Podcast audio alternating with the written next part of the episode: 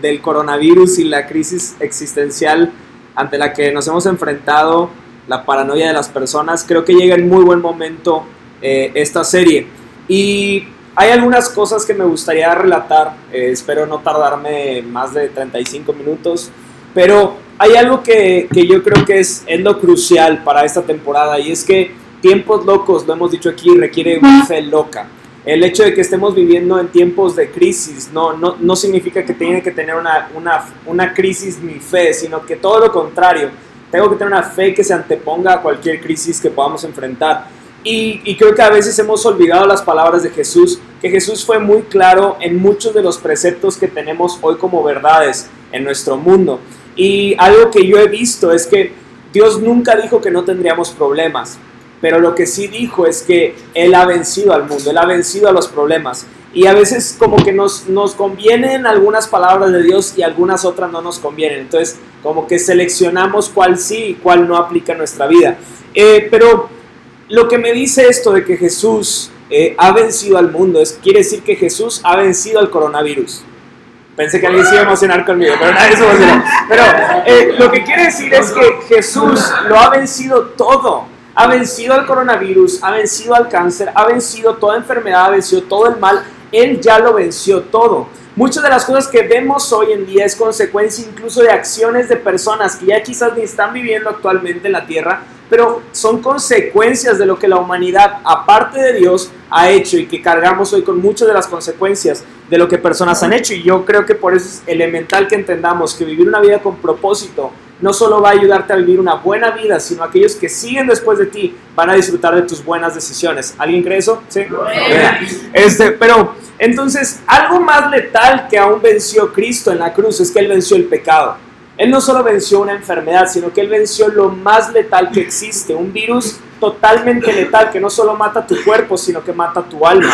Y entonces la esperanza que tenemos en Cristo es que no solo tenemos una esperanza de una buena vida en la tierra, una vida en plenitud en la tierra, sino una esperanza eterna de que más allá de nuestra vida vamos a poder experimentar una eternidad en paz.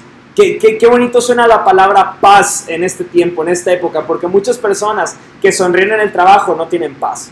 Muchas personas que sonríen dentro de un carro último modelo no tienen paz. Tendrán muchas cosas, pero hemos perdido el enfoque de lo que es encontrar la paz en Dios. Y, creo que ese es el propósito principal que hace el pecado en la vida de una persona. La separa de encontrar toda la plenitud que podemos encontrar tú y yo en Dios. Hay situaciones como lo dije aquí, que, que, que, son, son consecuencia de las acciones que han hecho personas. Y por eso creo yo que nosotros somos la primera, la primera careta o la primera portada de un cambio en la sociedad, de decir, sabes que las cosas se pueden hacer un poquito diferentes si tan solo ponemos nuestros ojos en Dios. Dios es la solución a nuestros problemas, a nuestros temores, a, todo lo que puedas pensar, Él es nuestra solución. Y entonces yo, quería no enfocar todo el mensaje a todo el tema caótico que existe actualmente con el coronavirus. Solamente quería dedicar dos, tres minutitos, pero lo último que te quiero decir es, no ganas nada en estar preocupado. Si lo piensas bien enfocado, no ganas nada en estar preocupado. Quizás leer de más, informarte de más, te haga tener conocimiento de muchas cosas, pero no te salva de ser contagiado. El hecho de que tú tengas mucho dinero y estés en el mejor hospital no, te asegura de que el virus esté en ese lugar y que te contagies. O sea, no sirve de nada que nos preocupemos por un tema que no podemos controlar. Pero lo que sí podemos hacer es controlar nuestro corazón ante cualquier situación que se enfrente delante de nosotros. Y entonces yo cuando pensaba esto, es más fácil que te mueras por un accidente, es más fácil que te mueras por una neumonía, es más fácil que te mueras por muchas cosas a que te mueras por este virus que está atacando. Con esto no quiero decir que no seas precavido, seamos precavidos. Incluso no sabemos si el siguiente domingo nos reuniremos aquí o mejor lo haremos por, de, forma digital para que seamos precavidos, que no nos, no nos tomemos de, ay, sí, somos muy valentones. No, no, no, vamos a ser precavidos pero no entremos en pánico, no entremos en caos. Y si quieres entrar en caos, lee tu Biblia. Les decía el viernes, lee la Biblia y vas a ver tantos y tantos ejemplos de gente que en medio de caos dio la gloria de Dios. Entonces, en tiempos difíciles podemos ver que Dios hace algo nuevo, ¿verdad que sí? Entonces, yo quiero hablar un poquito de eso, de la paz y la confianza que existe en medio de la tormenta. Y, la Biblia es clara en, muchos de los conceptos que nos habla, pero muchos de nosotros preferimos no, no tomar lo que Dios dice y mejor creer algo que Dios dijo, pero Él nunca lo dijo. Y entonces yo, yo cuando estaba pensando este, este tema, ¿cuántos de nosotros no sabemos esos versículos? Sé que varios de aquí se los van a saber, pero ese versículo de que al que madruga Dios te ayuda. ¿Quién se lo sabe ese versículo? Venga, bien ahí, bien ahí. Ok, bien. Y el, el, el versículo de ayúdate que, yo te ayudaré. Alguien se lo sabe, venga. Ya, ya veo varios.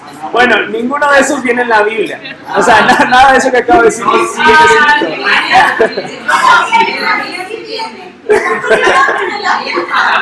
bueno, ahí ya tenemos testimonio, bien. No, pero eso no viene en la Biblia. Y hay otro versículo muy conocido de que aún Dios conoce aquella hoja que cayó en el piso. ¿Alguien lo ha escuchado ese versículo? Bueno, ese, ese no viene en la Biblia, viene en el Corán. Entonces, hay muchos de esos versículos que hemos tomado como verdades divinas y que ni siquiera Dios las dijo. Entonces, si en un versículo estamos confundiendo lo que Dios dijo y lo que Él no dijo, cuánto más de las promesas que Él dijo a tu vida y que tú no has creído ni entendido porque no las, no las conoces. Entonces, ¿qué tanto estamos perdiendo de lo, de lo grande y de lo valioso que hay en el corazón de Dios para nuestras vidas si no estamos poniendo atención ni siquiera en lo que Él sí dijo? Entonces, todo esto nace de esa necesidad de buscar aquello que Dios está haciendo en la vida de las personas, pero que está a nuestro alcance y debemos de enfocarnos para escucharlo. Entonces, lo que sí dice en cuanto a, lo que dije de la hoja que cae, hay un versículo muy similar a este, en el que dice que Él, él viste a, los pastizales, que Él le da alimento a las aves del cielo, que, que cuánto más va a ser por sus hijos. Eso sí dice, pero hay muchos de los conceptos que hemos empezado a tejiversar porque no tenemos conocimiento. Incluso no voy a hacer contacto de ojo con nadie, pero sé que muchos de los que están aquí nunca han leído ni siquiera una vez la Biblia entera. Les digo que no estoy viendo a nadie para que no se sientan juzgados. Ya voy a abrir los ojos, ya pueden hacer cara normal. Pero no hemos leído ni siquiera la Biblia. Ya los vi a varios de que están así como... Entonces, si desconocemos tanto lo que Dios está diciendo, les prometo que de la misma forma muchas de las acciones que estamos haciendo no son influenciadas por Dios, sino que son influenciadas por un mundo que está ajeno y lejano a Dios. Entonces, hoy, hoy quiero invitarlos a que seamos distintos, a que tomemos ese, esa postura ante la palabra de Dios. Y, y creo que mucho de este caos que existe es porque cuando estamos en medio de una tormenta, a veces es difícil recordar las promesas que Dios nos ha dado. Cuando hay, cuando hay tormentas es difícil recordar que Dios tiene un plan, que tiene un propósito eterno para nosotros. Pero el hecho de que tengamos miedo o de que lo hayamos olvidado no quiere decir que sus promesas son sí y son amén. ¿Cuántos estamos de acuerdo? ¿Va? Vamos a leer un, un primer versículo. Y, y el primer punto que tengo aquí lo van a ver que dice, Dios nunca dijo que la vida sería fácil. Dios nunca dijo Tú puedes, hijo, vas. Dios nunca dijo eso. Dios nunca dijo, hey, no, no van a haber fallas nunca, todo va a estar chido, acercándote a mí vas a tener mucha felicidad solamente y cero por... No, no, no, Dios nunca dijo eso. Y vamos a leer 2 de Corintios capítulo 11, verso 23 al 27. Ya ven, como que traigo últimamente de leer mucha, muchos versículos para que, por si no leen la Biblia, que aquí lean su Biblia tantito. Pero dice, son siervos de Cristo Sé que sueno como un loco, pero yo, lo está hablando Pablo, yo lo he servido mucho más. He trabajado con más esfuerzo, me he encarcelado más seguido, fui azotado innumerables veces y enfrenté la muerte en repetidas ocasiones. En cinco ocasiones distintas, los líderes judíos me dieron 39 latigazos. ¿Cuántos, ¿Cuántos latigazos te, tienen que estar dando para que los empieces a contar? O sea, quiero que entiendan eso, pero bueno. Entonces, 39 latigazos, tres veces me azotaron con varas, una vez fui apedreado, tres, tres veces sufrí naufragios, una vez pasé toda la noche y el día siguiente a la deriva en el mar. He estado en muchos viajes muy largos, enfrenté peligros de ríos y de ladrones, enfrenté peligros de parte de mi, de mi propio pueblo, los judíos, y también de los gentiles. Enfrenté peligros en ciudades, en desiertos y en mares. Enfrenté peligros de hombres que afirman ser creyentes pero no lo son. He trabajado con esfuerzo y por largas horas y soporté muchas noches sin dormir. He tenido hambre y sed y a menudo me he quedado sin nada que comer. He temblado de frío sin tener ropa suficiente para mantenerme abrigado. Entonces, si yo llegara con esta lista de que, oye, ¿y qué va a pasar en mi vida cuando me haga cristiano? De que, aquí está tu, aquí está tu listita, venga. Sería como de que, ah, o sea, mejor no le, no le entre eso, ¿no? Digo, que está muy rudo toda tu onda.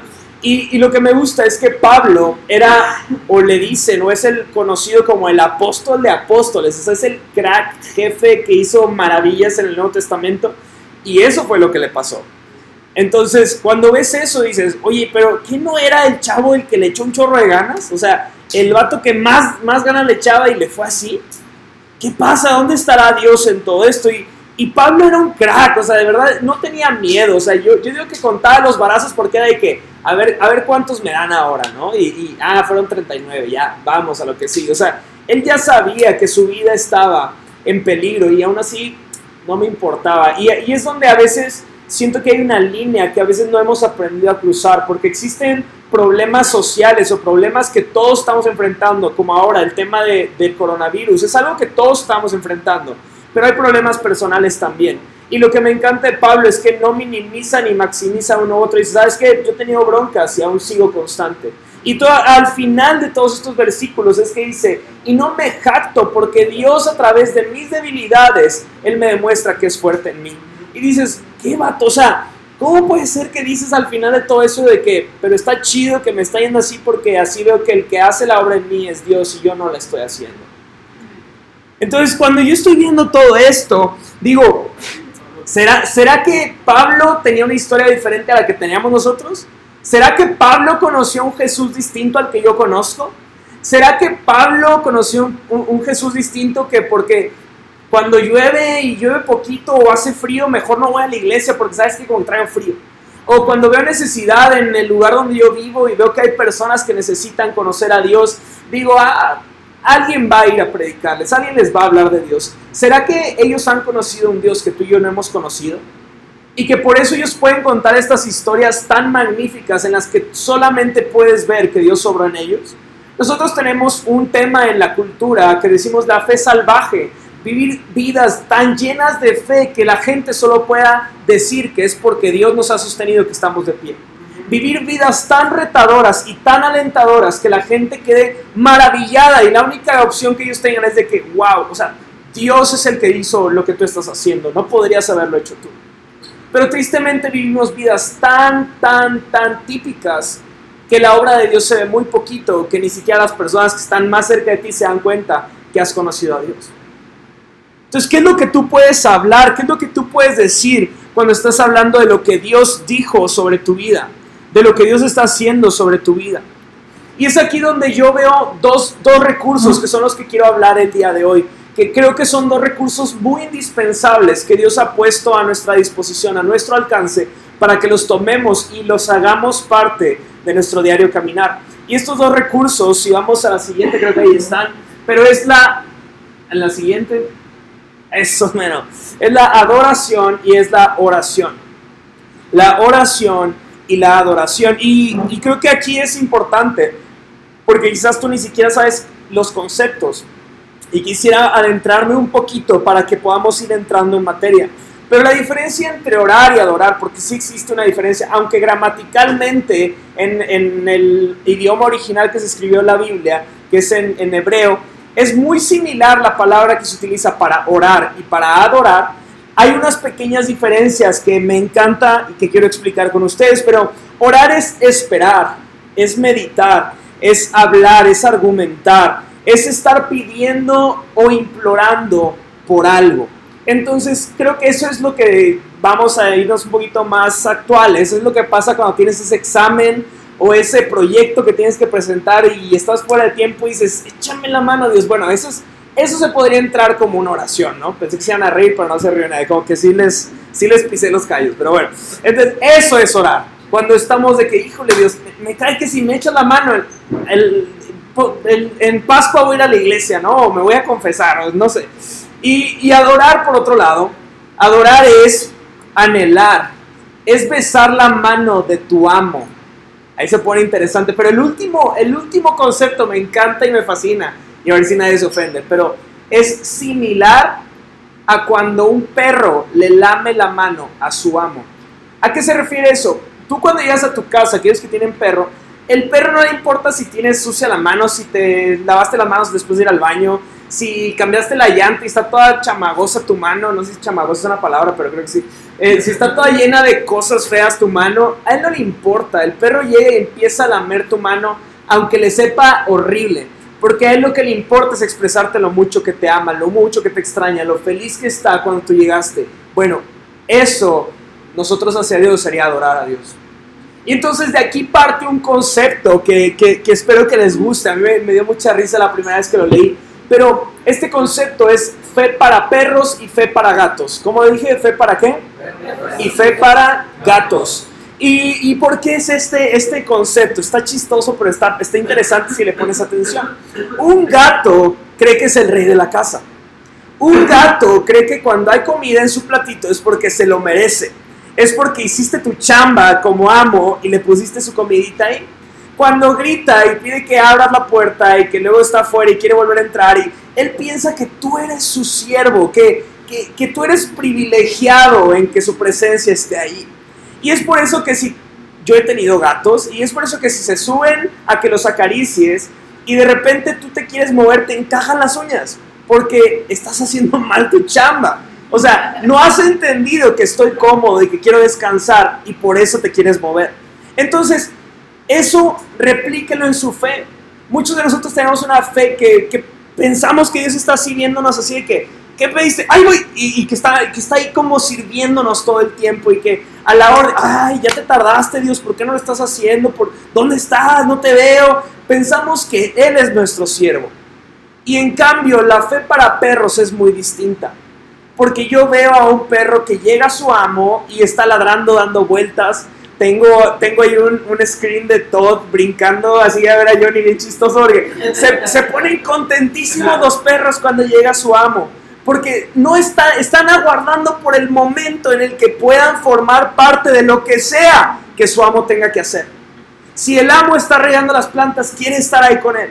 Si el amo está tirado en la cama, va a estar tirado en la cama. Si el amo entra al baño, hasta se quiere meter al baño. O sea, quieren pasar tiempo con su amo, sin importar si les dan de comer, si los dejaron abandonados todo el día, si tuvieron calor, si sus patas están calientes de que estuvieron en concreto. O sea, si tú sacas a caminar a tu perro en 40 grados de centígrados y está ardiendo el piso, y tú caminas y caminas y caminas, tu perro nunca se va a quejar. Cuando dejes de caminar, va a estar cansadísimo, va a estar toda sangrentada sus patas, va a tomar muchísima agua, pero mientras esté contigo, él piensa que está bien. ¿Qué pasaría si dejamos de vivir con una fe para gatos y empezamos a vivir con una fe como perros? Creo que cambiaría mucho de lo que tú has experimentado que es Dios. Porque dejarías de estar reclamando una obra divina en todo lo que haces y estarías agradeciendo por cada intervención en la que pudiste formar parte de lo que Él está haciendo en tu vida. Estarías dispuesto y alegre de que Él se tomó el tiempo de abrirte la puerta y pasar un tiempo contigo. Aunque haya pasado un año y que te sentiste solo y triste y, un, y aprendiste a jugar solo y aprendiste a hacer tantas cosas, el día que abra la puerta y escuche su voz vas a decir, ya llegó, venga, ya está aquí. Eso es lo que Dios quiere que tú y yo hagamos. Ese tipo de fe es la que Dios está buscando. Dios dice en su palabra que Él está buscando adoradores. Es un versículo súper famoso. Adoradores que le adoren en espíritu y en verdad. Y, eso no significaría mucho si no entendiéramos que Él está buscando gente con una dependencia como la tiene un perro para con su amo. Y sé que suena un poquito brutal decir de que, ah, me estás diciendo perro, de que no, o sea, yo me estoy incluyendo, o sea, Dios quiere que tengamos una fe tan, tan palpable como la fidelidad que tiene un perro con su amo. Eso no hace menos a Dios y nos hace menos a nosotros, sino quiere que tengamos un corazón vinculado con el suyo para que podamos disfrutar de lo que Él tiene para nosotros. Dios ha puesto eternidad en nuestras vidas. Todos oramos hacia algo y todos adoramos hacia algo o alguien en un país tan religioso como en el que vivimos, es muy claro ver que la adoración es persistente hacia las imágenes o hacia los conceptos. Es muy claro y evidente ver eso. que la gente a veces ha desenfocado la adoración de hacerlo hacia Dios y ha tomado la adoración y la ha entregado a lo primero que, que ha visto que le resulta o que le responde una necesidad. Y es ahí donde vemos personas que adoran cosas tan raras, porque incluso si tú adoras algo distinto a lo que yo adoro, hay cosas o personas o situaciones que ves que otros adoran y dicen, están bien locos. ¿Cómo, ¿Cómo, se les ocurre adorar eso? Bueno, si tú y yo no estamos adorando al Dios vivo, quizás Dios nos esté viendo a nosotros diciendo, qué raros, ¿por qué están adorando eso? ¿No ven, ¿No ven que eso no puede responderles? Y entonces yo, yo, yo cuando estaba pensando en todo esto de la adoración y, y veo nada más al enemigo desviando nuestro enfoque de adorar a la persona correcta. Porque el enemigo sabe perfectamente que estas dos herramientas que les he dicho, la adoración y la oración, si las ponemos en práctica y enfocadas al único Dios vivo y verdadero, van a empezar a pasar cambios en tu vida y en mi vida. Es algo así como no sé, de chiquito quizás tú aventaste la moneda a esa fuente y tú estabas confiando en esa moneda, y que está la moneda y de que ahí va la moneda, ¿no? Y caía y decías, ya se cumplió mi deseo. Y, cumpliste el deseo de alguien que fue del dueño de esa fuente, porque ahora tiene muchas monedas y está disfrutando de, ese, que tú estás confiando en que esa fuente tiene la respuesta. No me imagino la fuente, ¿qué, es la de Italia? ¿La, ¿La de Trevi? ¿Es la fuente de Trevi? la que está llenísima de monedas, es la, es la fuente que todos van a aventar una moneda, perdón, todos aventan una moneda ahí. Entonces seguramente el dueño o los que están a cargo de eso dicen, uy, no, pues está excelente esto. ¿Qué pasaría si nosotros aventáramos una moneda a la fuente verdadera que es Cristo? Que aventáramos una, una moneda simbólica en decir, Dios, confío en ti, creo en ti. Creo que tú puedes responder, porque yo veo en la palabra que no hay algo que Dios honre más que la oración y la adoración a Él, aún en los momentos en los que sentimos abandono de parte de Él. No hay, una, no hay algo que honre más el corazón de Dios que ver que aún cuando dijiste, estaba esperando que pasara esto y no pasó, pero aún así decido creer, no hay algo que alegre más el corazón de Dios que ver a alguien que lo sigue buscando a pesar de que se siente abandonado. Porque déjame decirte, si tú en tus oraciones te sientes un poquito abandonado, no está mal. A Dios no le asusta el hecho de que te sientas abandonado por Él. Pero Él anhela que tú y yo confiemos a pesar de que nos podamos sentir abandonados. La semana pasada, si yo escuchaste el mensaje, dije un principio de que a veces Dios cuando más lo necesitamos, lo primero que hace es alejarse un poquito. Y eso no quiere decir que no sepa de nuestros problemas, sino que a veces toma un poquito de distancia para tomar el control y decir, lo voy a hacer a mi forma y no a tu forma. Donde nosotros vemos oraciones huecas, Dios ve confianza. Donde nosotros vemos canciones vacías, Él ve fe, de que aún estamos creyendo y confiando en lo que Él está haciendo. Me, me resulta muy interesante que, que los discípulos le preguntaron a Jesús, enséñanos a orar. No le preguntaron a Jesús, oye, ¿cómo se sanan enfermos? No le preguntaron a Jesús, oye, ¿cómo puedo predicar un mensaje bien chido, así como el que diste en, el monte? No le dicen, oye Jesús, ¿cómo le puedo hacer para multiplicar los panes y peces? Sino que le dicen, Jesús, enséñanos a orar. ¿Por qué será que pasaron tanto tiempo con Jesús, que aprendieron tantas cosas de Jesús y lo único que vemos que ellos le piden a, a Jesús es que les enseñe a orar? yo, yo, pensaría que es lo más fácil de replicar. Porque veo que Jesús antes de comer, como muchos de nosotros, dice, bueno Dios, bendice estos alimentos, amén. O cuando veo a una persona enferma, sánate en el nombre de Jesús, amén. Yo pensaría que es lo más fácil de replicar. Pero sé que los discípulos veían que aún replicando las palabras de Jesús, sus oraciones no eran igual de profundas que las oraciones de Cristo veían que algo pasaba cada vez que Jesús oraba y veía que algo que cada vez que ellos oraban no pasaba. Y es entonces que le dicen, Jesús, enséñanos a orar. Enséñanos a orar. Y algo que me encanta de Jesús, lo he dicho en otras ocasiones, es que en una parte de la Biblia, creo que es en el, en el, en el libro de Mateo o de Juan, uno de los dos, decía que, y Jesús fue a orar al monte como constantemente lo hacía. ¿Qué quiere decir eso? que a las 7 de la mañana tú ibas a ir, Jesús, órale, ¿y dónde está Jesús? Y todos te iban a decir, ah, está orando. qué, qué interesante que Dios mismo en la tierra pasaba tiempo con su Padre. Qué interesante que Jesús mismo, o sea, aquel que podía hacer lo que quisiera, que podía cambiar todo, aquel que estuvo en la creación, que él mismo creó todo, o sea, él pasaba tiempo constante con su Padre. Entonces no es tanto en que la pregunta fuese solamente palabras, sino que los discípulos estaban preguntando, ¿cómo puedo hacer para que mi oración tenga el impacto que tus oraciones tienen? Porque entonces Jesús se detiene y empieza a hablarles y les dice, ah, ¿quieren aprender a orar? Van a aprender a orar conmigo. Y dice una oración que todos conocemos como el Padre, nuestro. Bien, qué bíblicos están hoy. Muy bien. Entonces, ¿qué hizo la humanidad? Recibió la oración que los discípulos le pidieron a Jesús, enséñanos a orar. Y el mundo nos dice, entonces esa oración la vas a orar 100 veces y vas a encontrar tu destino. Y entonces decimos, Padre nuestro, esas oraciones santificadas, y entonces lo empezamos a repetir porque decimos, esa oración es la chida porque la dijo Jesús. Y entonces, si yo oro esa oración y no tengo una vida como la tiene Jesús, no sé si dudar de la oración o dudar de la persona que está haciendo la oración. Creo que todos y cada uno de nosotros no nos atreveríamos a tener algo en contra de esa oración. Quizás tú sí. Pero entonces aquí es donde empieza algo interesante porque yo soy un fiel creyente de que orar, orar no es solamente palabras, que no es tanto tus palabras, sino que es tu corazón. Tu corazón alineado es lo que cambia una oración. Pero aquí es donde empiezan a haber algunas cosas interesantes, porque quizás, perdón, quizás tú tengas necesidad. Y Dios está viendo tu necesidad. Y entonces ve que cuando estás orando, estás orando con necesidad. Pero aquí es donde hay algunos factores interesantes, porque Creo que cuando hablamos de tener un corazón alineado, un corazón recto, cada vez que buscamos a Dios, creo que a algunos de nosotros sí nos falta ser un poquito más reverentes con Dios. Me incluyo en el paquete.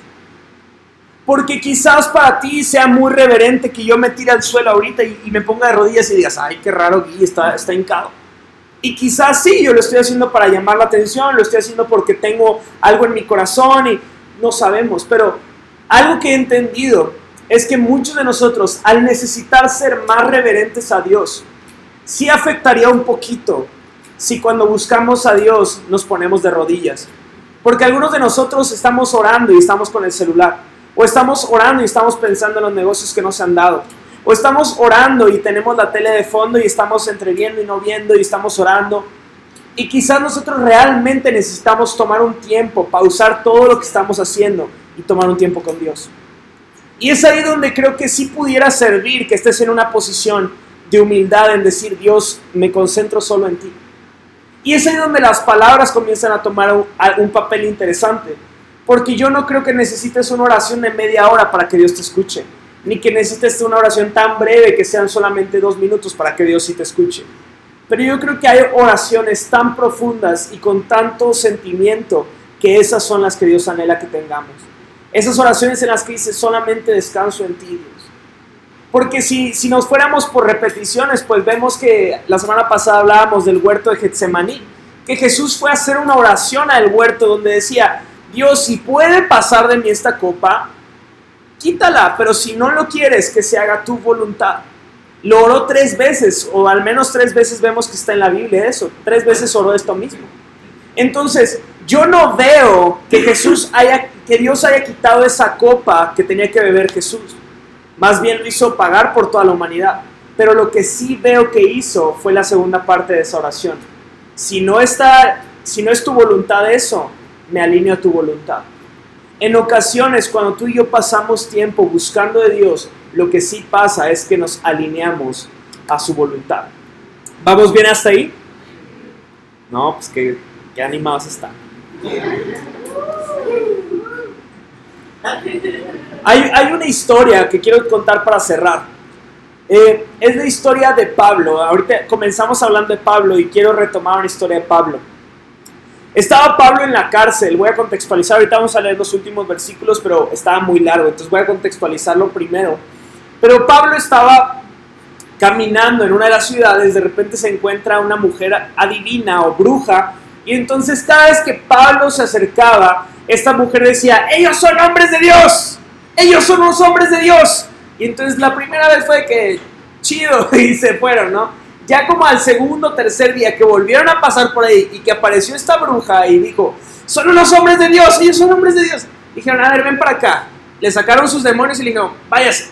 Y entonces la mujer encontró libertad, dejó de, de tener estos espíritus dentro, pero pasaba algo interesante con esta mujer. Esta mujer era divina y tenía a unos amos que la ponían en un mercadito a adivinarle el futuro a la gente y así ganaban dinero. Entonces Pablo le arruinó el negocio a esta persona. Y entonces vienen con Pablo y le dicen, ¿sabes qué? Tú le, sacaste sus demonios y ahora no tengo chamba. Entonces los agarraron de las patas, los llevaron ante el juicio y dijeron, ¿saben qué? Ellos están predicando cosas malas, están haciendo algo que no va conforme a nuestras culturas, mátenlos, ¿no? O sea, agárrenlos. Entonces dice que los encueraron y los empezaron a, a, eh, ¿cómo? a, azotar, y dice como a palear, pero no sé si es palabra correcta. La, a palear. Eh, se empezaron a dar palazos, hombre. Entonces ya les dieron palazos y de repente dijeron, aviéntenlos a la cárcel, al calabozo, pónganlos en el cepo y que ahí se queden y pongan a alguien vigilándolos 24/7. Y entonces vamos a leer lo que sigue. Estamos en Hechos capítulo 16, del 25 al 34. Y entonces dice, alrededor de la medianoche Pablo y Silas estaban orando y cantando himnos a Dios, y los demás prisioneros escuchaban. De repente hubo un gran terremoto y la cárcel se sacudió hasta sus cimientos. Al instante todas las puertas se abrieron de golpe y a todos los prisioneros se les cayeron las cadenas. El carcelero se despertó y vio las puertas abiertas de par en par. Dio por sentado que los prisioneros habían escapado, por lo que sacó su espada para matarse, pero Pablo le gritó, detente, no te mates, estamos todos aquí. El carcelero pidió una luz y corrió al calabozo y cayó temblando ante Pablo y Silas. Después los sacó y les preguntó, Señores, ¿qué debo hacer para ser salvo? Ellos le contestaron, cree en el Señor Jesús y serás salvo junto con todos los de tu casa. Y le presentaron la palabra del Señor tanto a él como a todos los que vivían en su casa. Aún a esa hora de la noche, el carcelero los atendió y les lavó las heridas. Enseguida ellos lo bautizaron a él y a todos en su casa. El carcelero los llevó adentro de casa y les dio de comer, tanto él como los de, su casa, dice muchas veces casa tanto él como los de su casa se alegraron porque todos habían creído en Dios. Después de esto dice que estaban ahí y entonces a, la mañana siguiente le dicen, no hombre, pues ustedes váyanse, ¿no? Y Pablo, Pablo dice, ¿sabes qué? Tú me metiste públicamente a la cárcel, entonces quiero que públicamente delante de todo el pueblo digas que yo soy inocente. Y entonces ya vemos que lo liberan y ellos siguen predicando, ¿no? Pero hay algo interesante que yo quiero decir aquí. Cuando vemos que inicia diciendo alrededor de la medianoche Pablo y Silas estaban orando y cantando himnos a Dios. En otra versión dice orando y adorando a Dios. Algo sucede cuando tú y yo oramos y adoramos a Dios. Eso quiere decir que hablamos con Dios, que estamos expresándole nuestros pesares, estamos pero al mismo tiempo hay una adoración a Dios en la que decimos, wow Dios, gracias porque estás aquí. Y me encanta, yo a veces digo, ¿qué, qué himnos estarían cantando? Y, me encanta la Biblia que no nos dice, porque somos tan torpes que creeríamos que ese es el himno que rompe cadenas. ¿Sí me explico? Entonces, cada vez que tenemos un problema, cantaría, cantaría, sácate el himno de Pablo, sácatelo, sácate, tráemelo, tráemelo, mijito. Y entonces cantaríamos el himno de Pablo. Y me encanta, tantas veces vemos a Jesús que sanaba a un enfermo orando por él, sanaba a otro enfermo diciéndole, vete a tu casa, ya está sano. Sanaba a otro enfermo diciéndole, no tengo tiempo para ti. Y, y, me encanta porque en la humanidad es tan de métodos que tomamos algo pensando que es lo único que Dios puede hacer y Dios nunca dijo eso. Dios nunca dijo, porque lo hice una vez así, lo voy a hacer dos veces así. Lo que más me encanta de Dios es que quizás lo hizo hoy de una forma, pero mañana lo va a hacer de otra forma. Quizás hoy Dios habló a tu corazón de una forma a través de una persona, pero mañana puede usar un burro que te va a hablar. Y literalmente en la Biblia vemos un burro que habló. O sea, yo ese es, ese es mi versículo favorito. Cuando, Dios me dijo, vas a predicar, fue a través de ese versículo. Dijo, si, si puedo usar un burro, puedo usar al guille. Perdónenme, pero así lo veo yo.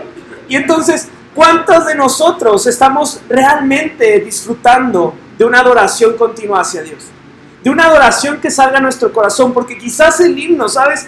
Quiero, quiero imaginarme cómo pudo haber sido el himno que Pablo estaba cantando en la cárcel me imagino un Pablo, yo me lo imagino, perdónenme, los que son muy críticos de la Biblia, perdónenme. Me lo imagino todo desentonado, como que sin ritmo, así como que Jesús te amo, Jesús te amo. O sea, de que ese es el himno, vato. a, veces, pensamos de que sacó así de que todo el evangelio y de que desde el principio. no, y quizás el, quizás el himno que estaba cantando él era Jesús te amo. Y de que, ¡hey! ¡Únanse! Jesús te amo. O sea, y todos cantando eso, ¿sabes? Y, de repente, ¡ah! Un terremoto, se rompen las cadenas y de que Jesús llegó, o sea, Jesús nos hizo libres, venga. Pero lo que me quiere decir es que no es la oración, no es la adoración, sino la condición del corazón. No son tus palabras, no es tu conocimiento, no es tu pasado, no es tu testimonio, es el poder de Dios obrando en tu vida. Algo que puedo entender de lo que está pasando Pablo en esta historia es que quizás, quizás él pudo haber dudado en algún momento. Y, por eso vemos tan claro que dice que Dios no nos ha dado un espíritu de temor, de cobardía, sino nos ha, nos ha dado un espíritu de dominio propio, de entendimiento. ¿Por qué? Porque las situaciones difíciles de la vida las vivimos todos. Pero una oración y una adoración verdadera que salga del corazón, solamente unos pocos lo han aprendido a hacer. Veo un David que antes de enfrentar a Goliat tomó un tiempo para adorar a Dios. Veo a un Jesús que antes de ir a la cruz pasó tiempo con Dios.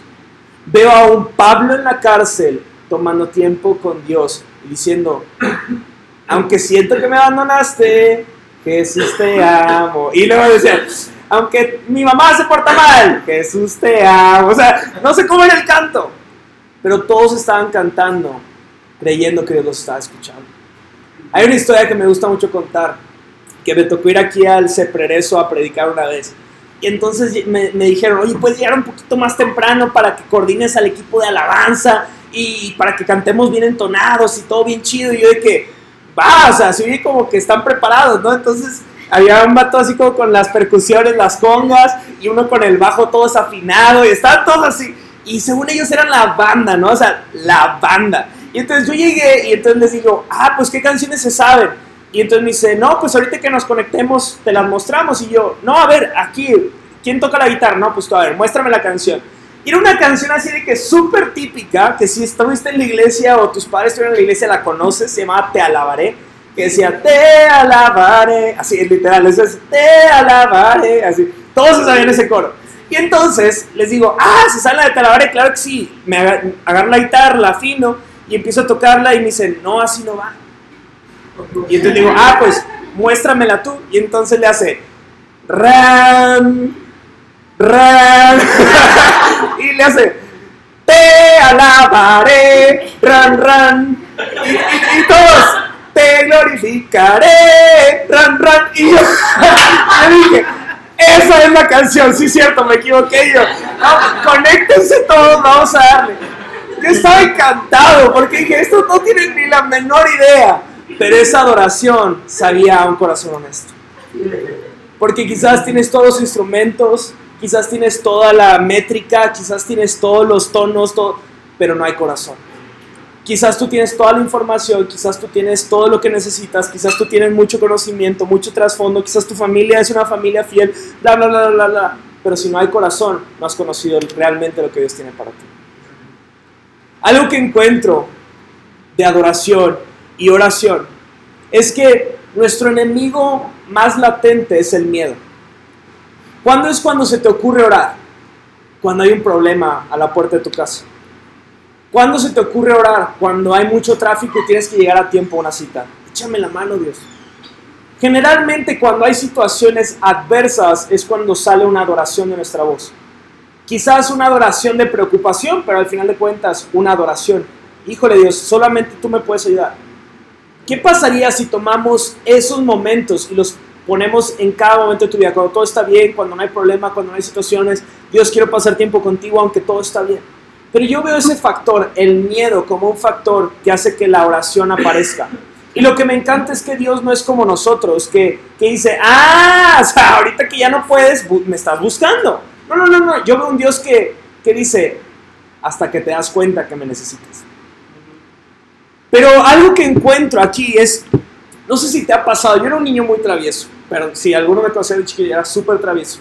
Y en una ocasión se me ocurrió la grandiosa idea, estábamos como niños escaladores en una plaza y de repente vimos unos fusibles. Y entonces a nuestra mente dijo, uy, seguramente uno de estos fusibles va a apagar algún foco que vemos por aquí. Y entonces apagamos los focos y luego vimos una caja que tenía como una máquina así, una palanca, y dijimos, apagamos eso y jalamos eso. Y entonces lo apagamos pensando que íbamos a apagar tres focos y cuando vimos, apagamos todo el centro comercial. Y entonces, cuando hay miedo, ¿qué es lo primero que tú y yo hacemos? Correr. Entonces, nada, más vimos que hubo un, se un ¡pum! Entonces, nada, volteamos y fue que... ¡Ah! Empezamos a correr como locos, nunca nos atraparon, nunca supieron, pero eso es lo que tú y yo hacemos cuando tenemos miedo. En estos tiempos de histeria, de que nadie sabe qué va a pasar con nuestra salud, normalmente corremos. Y eso no, no echa para atrás al enemigo, el enemigo sigue esperándote donde mismo. Y sabe que un día vas a tener que regresar ahí y él va a seguir ahí parado. Muchos de nosotros no hemos entendido que el diablo, el enemigo, como le quieras llamar, pero que sí existe, que sí hay algo espiritual que no vemos y que existe y es lo que te pone tentaciones, qué es lo que te pone preocupaciones, qué es lo que te pone momentos difíciles, sí existe.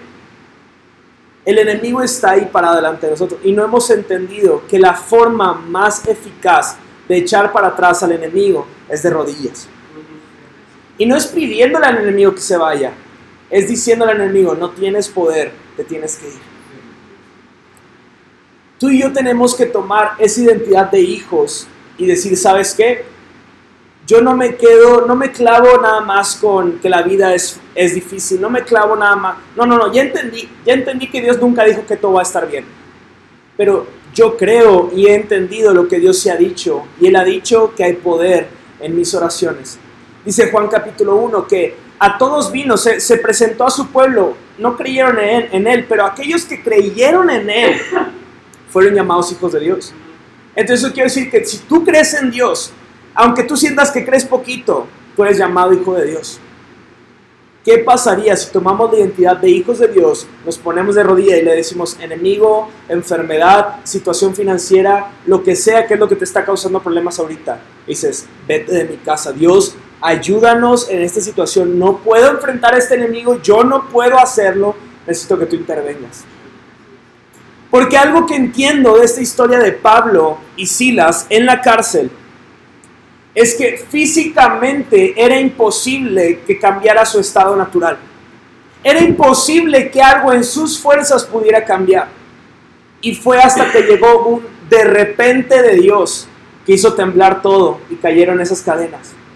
Y eso no llegó sino hasta que ellos empezaron a orar y adorar a Dios. No nos dice si fue una hora, no nos dice si fue dos horas, no nos dice si fue, no nos dice cuánto fue. Pero que sí nos dice que en esa misma noche después de orar y adorar, vieron las cadenas caer. ¿Qué principio me da eso? Que quizás sus cuerpos estaban en cadenas, pero sus espíritus no estaban en cadenas. ¿Qué me quiere decir eso? Que quizás estaban limitados de moverse, pero su corazón no tenía ninguna limitación. Su fe no tenía ninguna limitación. Cuando el mundo te dice algo y que creas en algo que Dios nunca ha dicho, lo único que nos mantiene en línea y nos mantiene encaminados a su corazón es entender que tenemos un Dios que escucha, un Dios que atiende, un Dios que responde, un Dios que está atento a lo que tú y yo estamos pasando. Pero es necesario que tú y yo enfoquemos nuestra oración y nuestra adoración a Él. El último concepto para cerrar es que la oración siempre va a marcar un territorio. Así como decía, Jesús oraba como de costumbre. Y Jesús estaba allá orando como de costumbre lo hacía. Tú marcas un estándar cuando activas tu oración. Tú marcas un terreno en el cual Dios comienza a hacer cosas en tu vida y en los que te rodean sin que tú te des cuenta. Me encanta contar la historia de que hay historias en este lugar de restauración, de perdón, de nuevas oportunidades, que yo nunca he predicado eso aquí, pero en este lugar se marcó un estándar de lo que sucede aquí. En este lugar hemos aprendido que hay nuevas oportunidades, En este lugar hemos entendido que hay gracia en vez de juicio. En este lugar hemos aprendido que hay perdón, que hay restauración. Por más de que pasen los años, entendemos que hemos marcado un territorio en el que decimos, la persona que entre aquí sabemos que puede reconciliarse con sus padres. La persona que entre aquí sabemos que puede reconciliarse con Dios. La persona que entre por aquí sabemos que puede activar su fe. ¿Por qué? Porque hemos marcado un territorio de que en este lugar se va a hablar el Evangelio, de que en este lugar se va a interceder, de que en este lugar vamos a dar nuevas oportunidades, de que aquí suceden cambios y milagros. ¿Alguien cree eso? Venga. El enemigo escucha lo que tú y yo hablamos. El enemigo escucha y entiende tus oraciones de preocupación también. Yo no creo, hay quien lo cree, yo no creo que el enemigo conoce tus pensamientos, pero sí tiene la autoridad de mandar dardos y mandar pensamientos que tú decides si los agarras o no. Pero tenemos tantas herramientas en nuestra mano de lo que podemos hacer para combatir lo que el enemigo está haciendo. Claramente tú puedes ver cómo las personas a tu alrededor están siendo cegadas, han sido cegadas, hay algo que les interrumpe no poder ver que Dios tiene algo para sus vidas. Y es ahí donde tú tienes que tomar la identidad de hijo y no tomarte de lo que Dios nunca dijo, sino tomarte de lo que Dios sí dijo. Si, no, si lo has olvidado, como sabes aquí, la primera va por nuestra cuenta. Te voy a, dar una, una pista, pero dice la palabra que todo lo que tú pisas, todo lugar en el que tú pisas, cambia, cambia la atmósfera de ese lugar. Tú comienzas a tomar parte de ese lugar. ¿Eso qué quiere decir? Que si tú eres una lámpara y ahí hay oscuridad, tú estás alumbrando, aunque sea un poquito, tú estás alumbrando. Eso quiere decir que si tú y yo vemos un mundo o personas que han olvidado que Dios tiene algo para sus vidas, tú y yo podemos orar por lo que ellos no creen y ver cómo Dios obra en sus vidas. Dios nunca dijo que la vida sería fácil, pero sí dijo que nos va a dar todo para que podamos vivir. Y la, promesa más hermosa de todo es que yo estoy con ustedes hasta el fin del mundo. Eso quiere decir que en medio de la tormenta, ¿quién va a aparecer? Ahí va a estar Cristo contigo. En medio del momento más caótico, ¿quién va a estar ahí? Va a estar Cristo. En medio del momento en el que todos están como locos comprando papel de baño porque se tienen que limpiar todo el día o algo así. Jesús está contigo. Jesús está contigo y, y, ahí les va, ahí les va. Jesús vio tu exceso de compras de precaución y vio al enfermo que no ayudaste por estar gastando dinero en lo que no necesitas. Y Dios está dándonos tantas y tantas oportunidades de hacer lo que Él sí nos mandó y sí nos dijo, pero basta solamente en que tú y yo decidamos creer y decirle, va, yo creo en ti. A pesar de que ahorita me siento abandonado, a pesar de que no siento ahorita como ganas de buscarte, te estoy buscando porque sé que te necesito. Y solo en ti puedo encontrar todo lo que necesito.